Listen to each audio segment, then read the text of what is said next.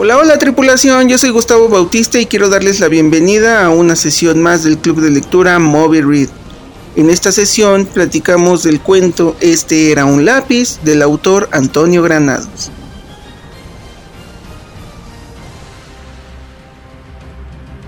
Bienvenidas, bienvenidos, bienvenides. Eh, ya es lunes de sesión y saludo a todas las personas que nos escuchan y espero que anden de lujo. También espero que hayan recibido muchos libros este, este pasado día del libro. Y obviamente por el Día del Niño, eh, también espero que, se le hayan pasado increíble. Hoy nos acompañan grandes personalidades. Eh, Jorge Baños, ¿cómo has estado, amigo? Hola, amigo. Bien, bien, gracias por la invitación. Excelente. Cristian, un gustazo, bienvenido, bienvenido a tu primer sesión, ¿cómo estás? Sí, la primerita, ahora sí ya me animé a conectarme. Bien, ¿ustedes qué tal su puente Black Forest Team? De lujo. Patrocinados por Black Forest, el mejor estudio de tatuajes, porque están estas dos grandes personalidades. y Constanza Hernández, ¿cómo estás? Bien, bien, gracias.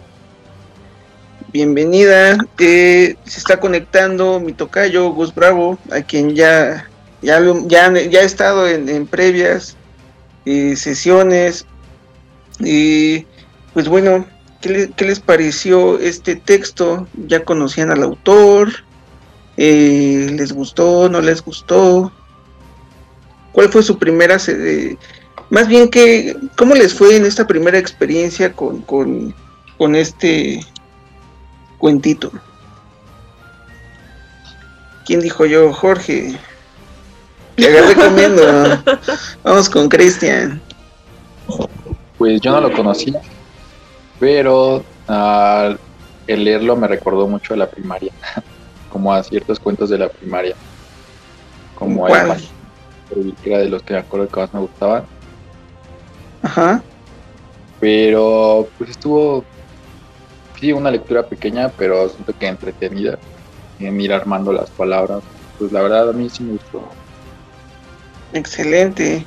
Y vamos contigo, Constanza. ¿Cuál fue? ¿Ya conocías al autor? No, no lo conocía tampoco. Pero me gustó mucho. Ok. Ah, diferente.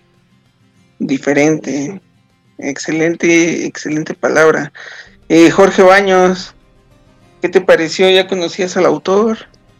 Pues realmente no lo conocía. Se me hizo realmente muy entretenido. Eh, comparto mucho lo que decía este Chris, que es como retomar o pensar cuando estabas como en la primaria o una parte de la niñez. De hecho, a mí se me retomó como la parte de, no sé si se acuerdan del episodio de Bob Esponja cuando tiene su lápiz este, que borra y, crea.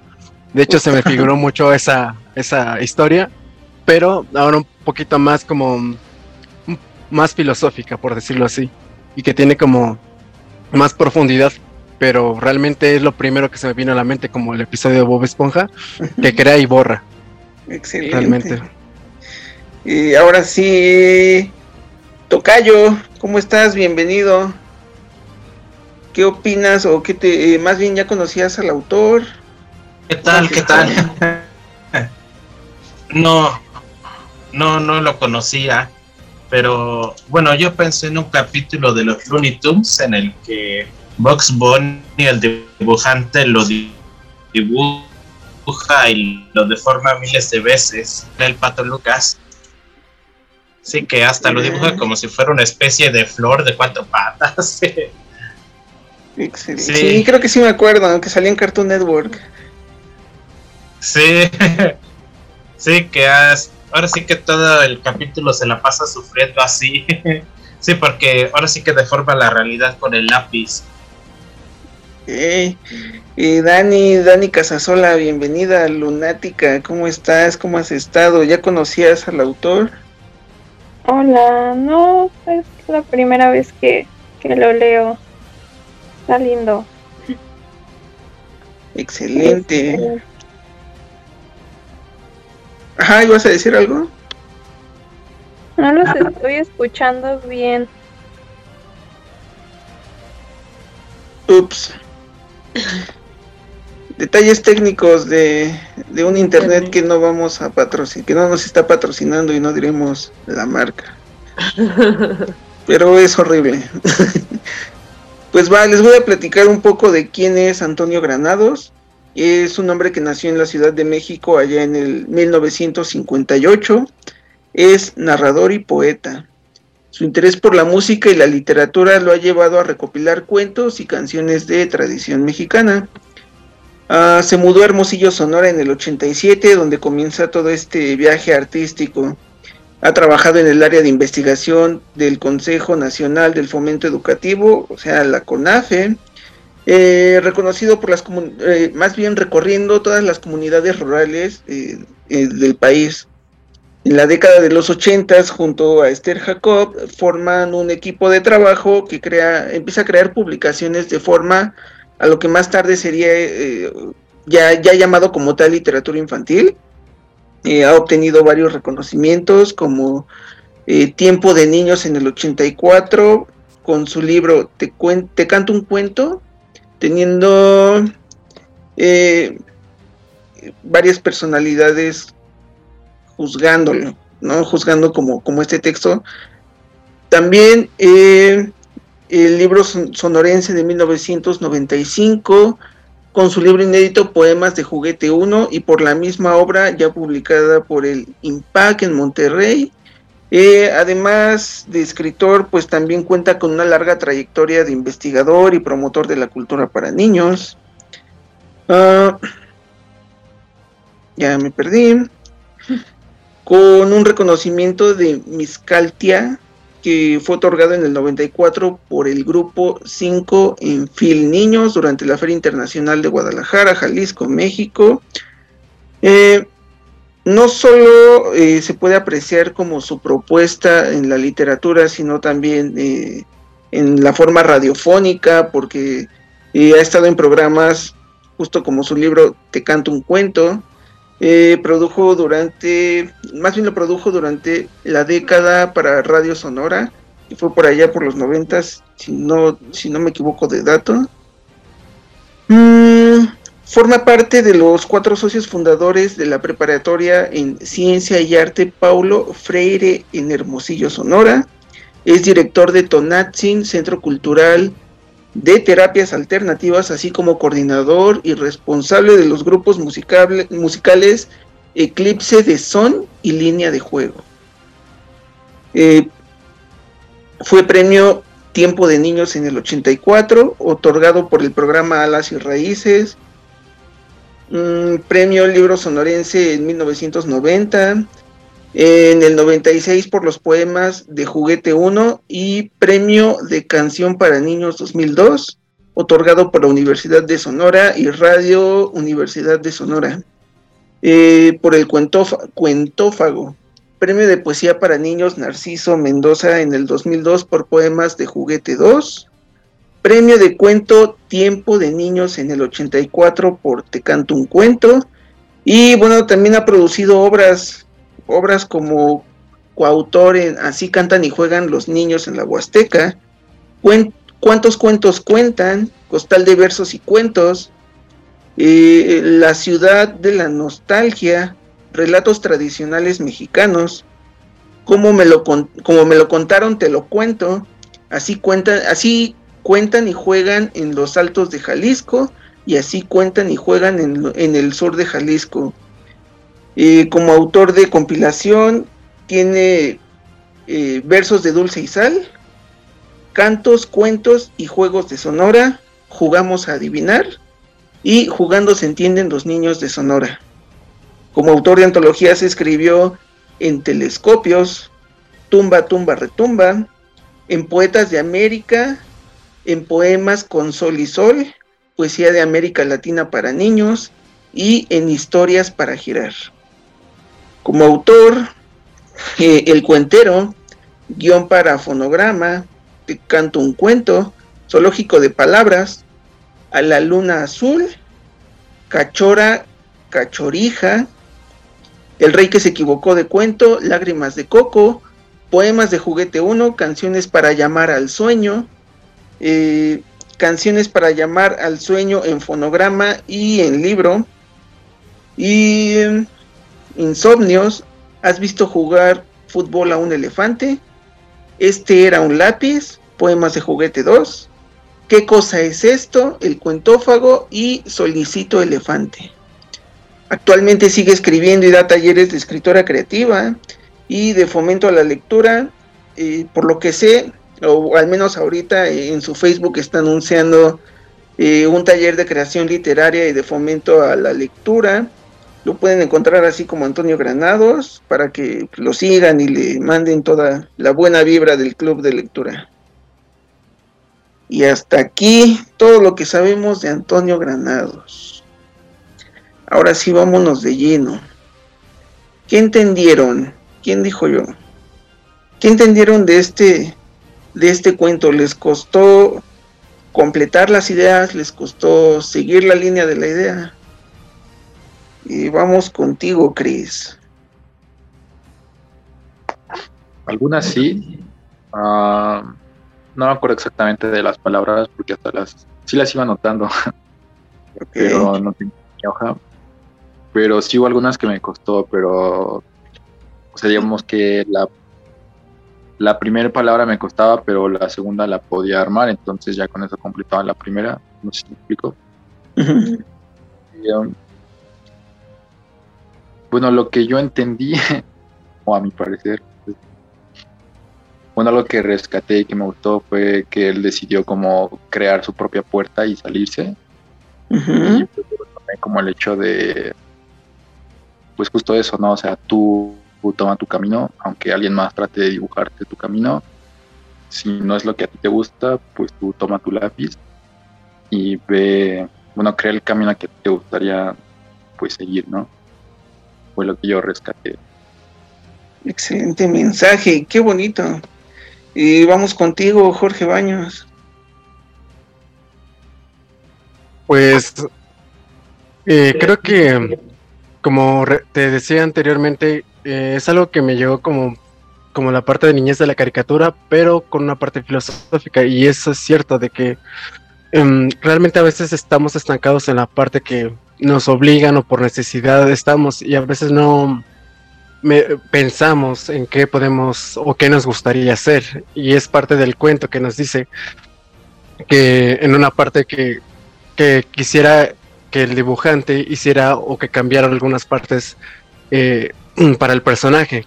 Y como no fue así, algo que no le agradaba, por ejemplo, cuando le pone creo que ropa para el frío, eh, entre unas cositas, y al final de cuenta, como no le gustó la, esa parte, pues se salió y realmente es como una paradoja del creador creando un, final, no sé si me explico, o sea, el, el, cocodrilo sale, pero porque el autor lo decidió, pero dejando una metáfora de, al final de cuentas, lo que tú te guste, porque al final de cuentas las decisiones o, o todas las acciones van a ir para ti, o sea, para bien o sea para mal. Ok, tocayo, Uf, ahora sí que son buenas reflexiones. no lo había visto así. Eh. Es que lo pensé, puede ser un poco más como hombre contra Dios, o en este caso personaje contra creador, de a ver quién puede más y quién gana. que puede ser un poco, a lo mejor a simple vista puede ganar el creador. Solo que aquí, bueno, se impuso el personaje sí, que no es fácil romper la cuarta pared. Sí, justo, la cuarta pared creo que, tiene bastante que ver. Eh, tenemos problemillas con Dani, pero espero que se pueda integrar. Eh, Cons. Bueno, sí, me gustan mucho a mí los libros infantiles porque todos son dinámicos, pero este, justo con lo que yo me quedo más que con la historia en sí, es el cómo te involucra como lector al hacer completar las palabras. Me costó un poco de trabajo porque disociaba. Entonces hay palabras que no cachaba, que tardé mucho en descifrar cuáles eran, pero disfruté mucho esa parte. Ok. Eh, a mí me gustó la, creatividad para contar un cuento, ¿no? Creo que eh, siempre lo he dicho y los Simpson y, y, los antiguos griegos ya escribieron todo pero solo falta la manera en la que tú lo puedes contar, ¿no? Y, creo que Antonio Granados dice, pues con permiso, yo les voy a poner un cuento, aparte de infantil y creativo, una manera diferente de leerlo, ¿no?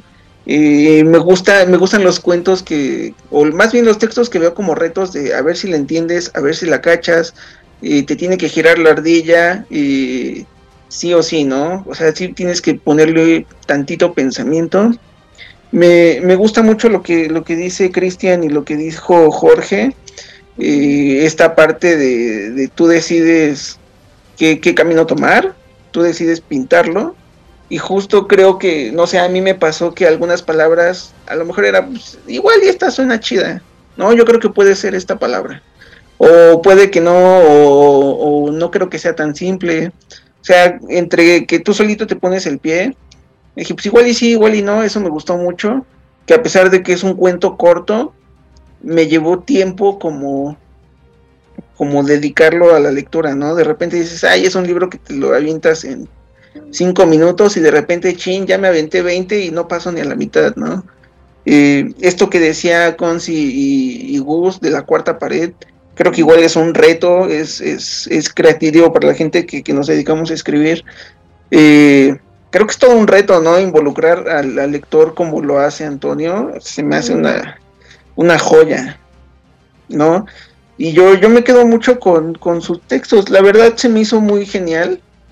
Y yo creo que sí leería más este más de sus libros, y lo disfruté, me gustó el ritmo, superó mi expectativa. Yo creo que desde que lo vi dije, ah, otro cuento para niños, ¿no? Y de repente, pues, oye, hay un lápiz que se le fue la onda y ya no terminé el cuento. Dije, a ver, ¿qué estoy leyendo? ¿Qué voy a leer? Eso me atrapó más de lo que yo esperaba y, y con eso me quedo. Bueno, eh, pues, ¿qué más, chicos, chicas, chiques? Recomendarían, más bien, se animarían a leer otros cuentos de, de Antonio y leerían y recomendarían más bien sus, sus textos.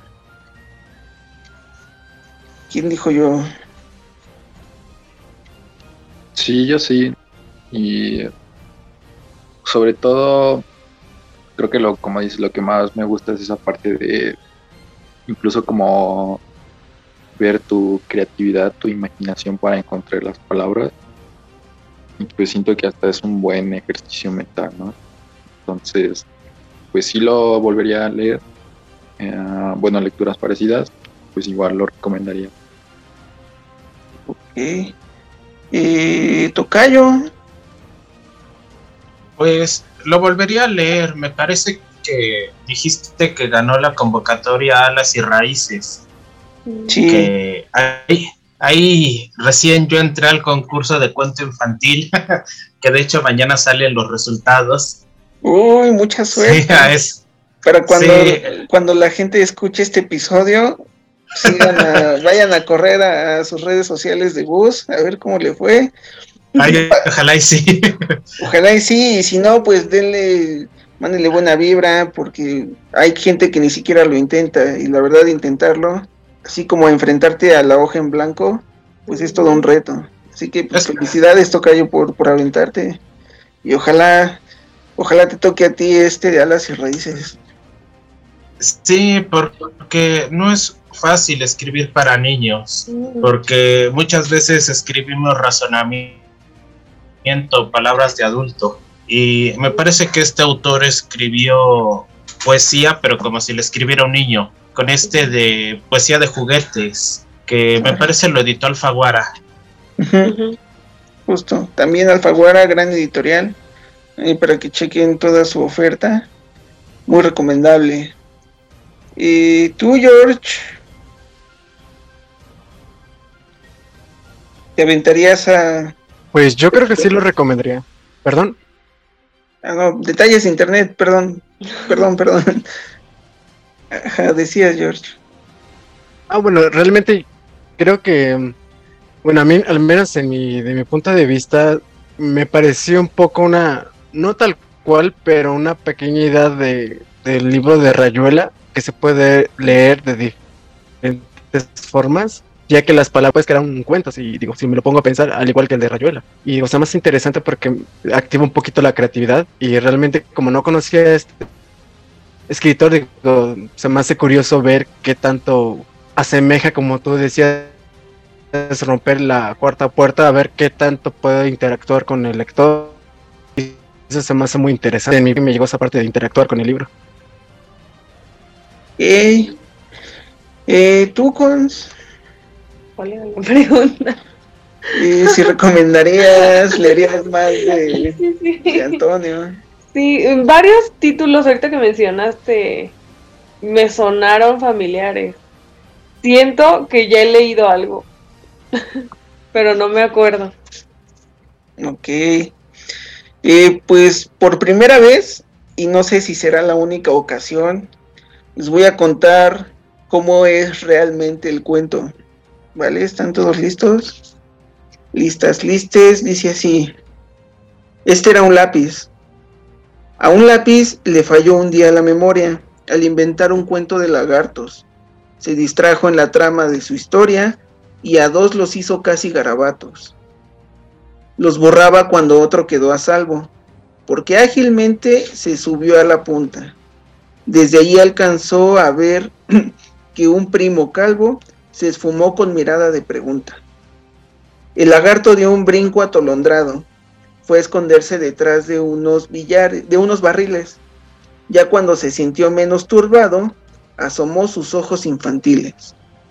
El lápiz, el lápiz corregía otro par de errores y se acercó al lagarto que, con miedo, sintió como una goma de colores le borraba la uña de su dedo. Temblando de los pies hasta los codos, vio a lápiz dibujar un tenis zurdo.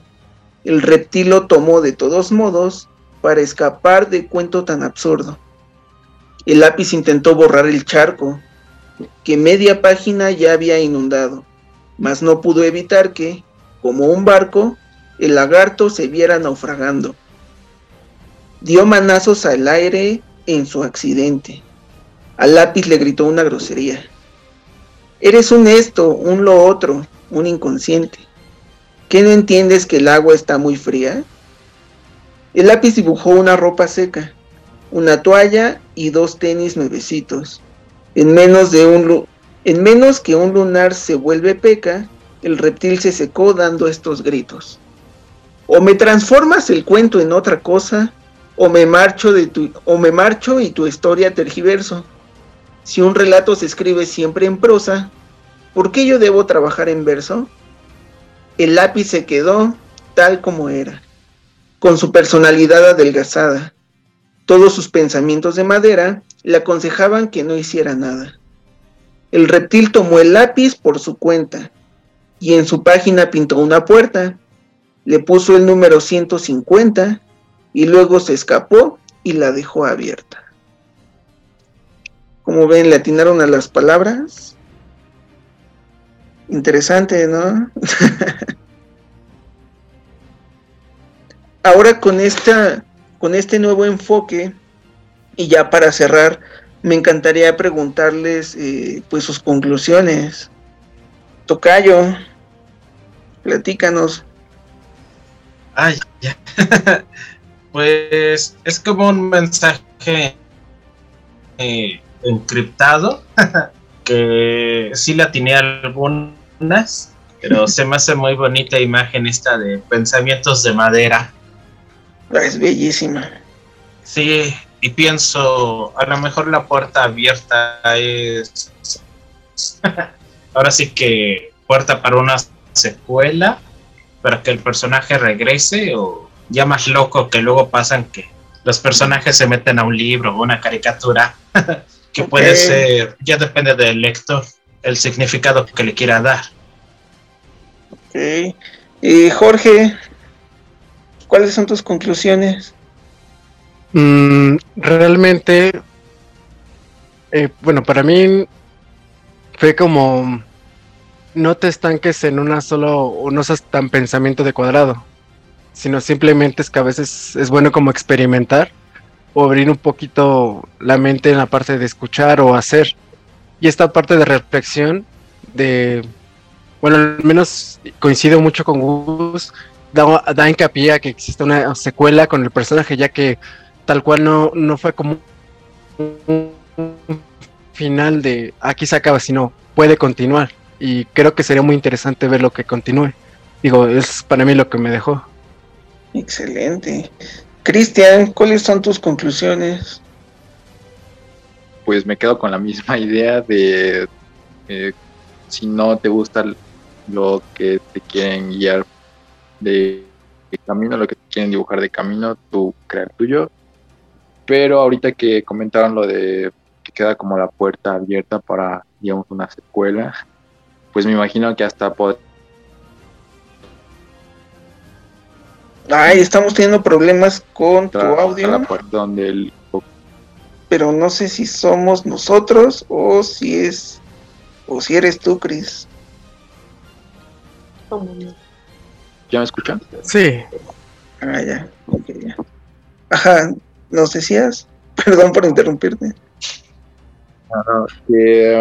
pues que como comentaban que queda literalmente la puerta abierta en el libro eh, para que se prestara como digamos esa escuela que lo que estaban comentando pues no sé, se me ocurre que hasta podría ser que el cocodrilo va en busca del lápiz. No sé, algo por ahí podría ser. Ok. ¿Tú, Cons, cuáles son tus conclusiones? bueno, igual me quedo como con lo mismo, con la estructura. Eh, pero yo, yo siento más bien que la puerta abierta es más para darle pie a, a los niños, justo de que ellos creen el camino. Yo me voy más hacia ese lado.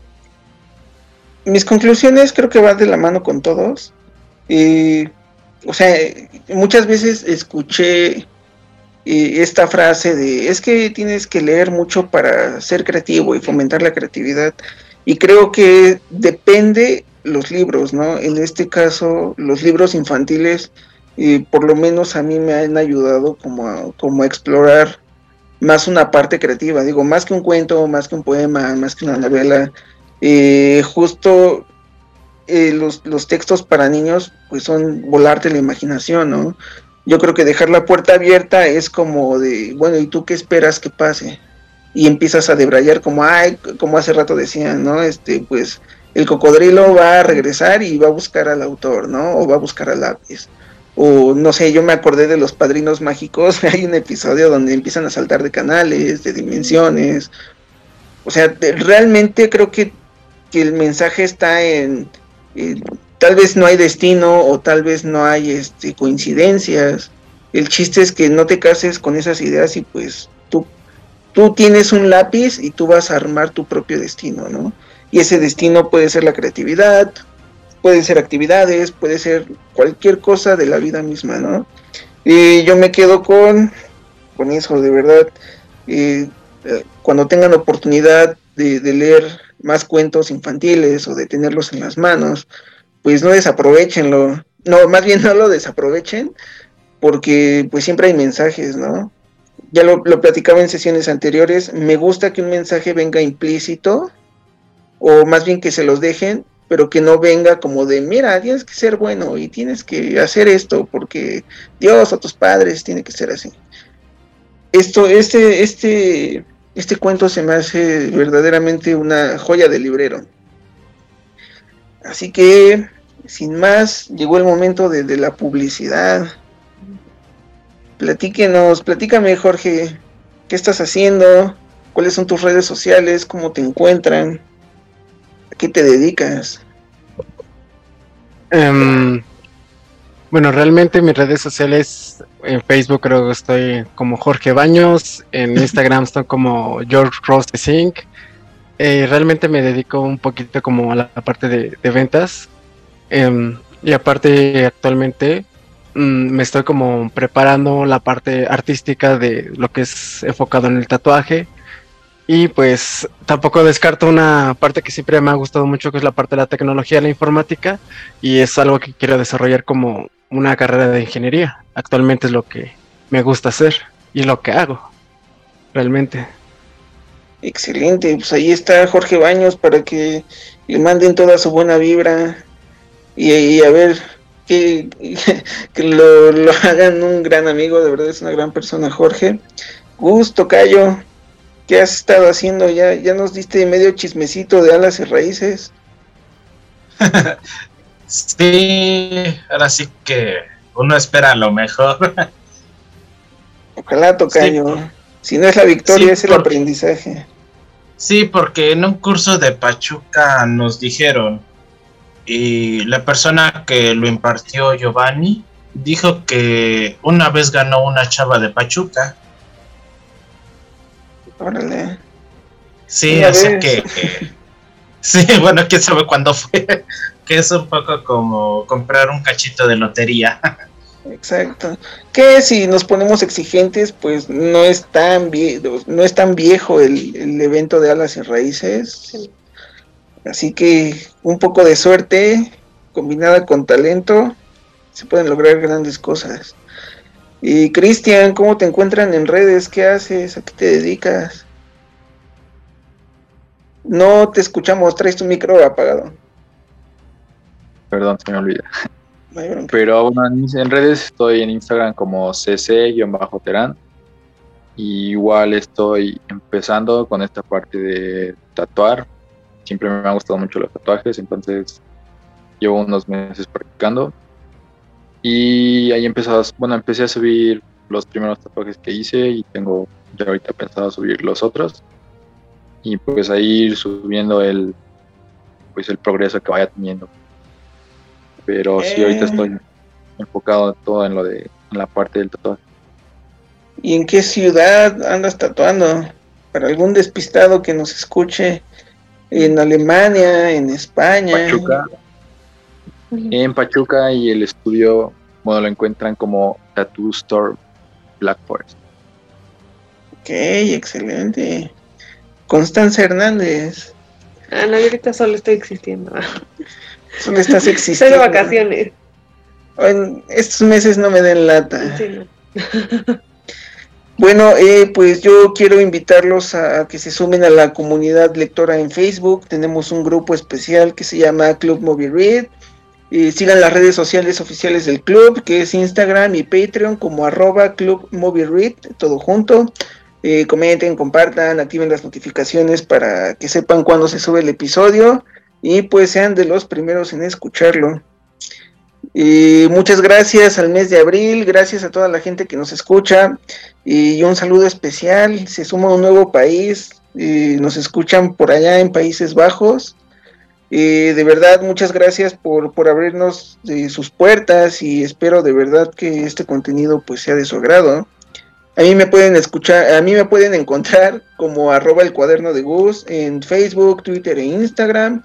Nos vemos los lunes ocho y media, hora México, y nos escuchamos los días miércoles. Hemos terminado una página más de este inmenso libro llamado Vida. Así que hasta la próxima. Ahí nos vemos.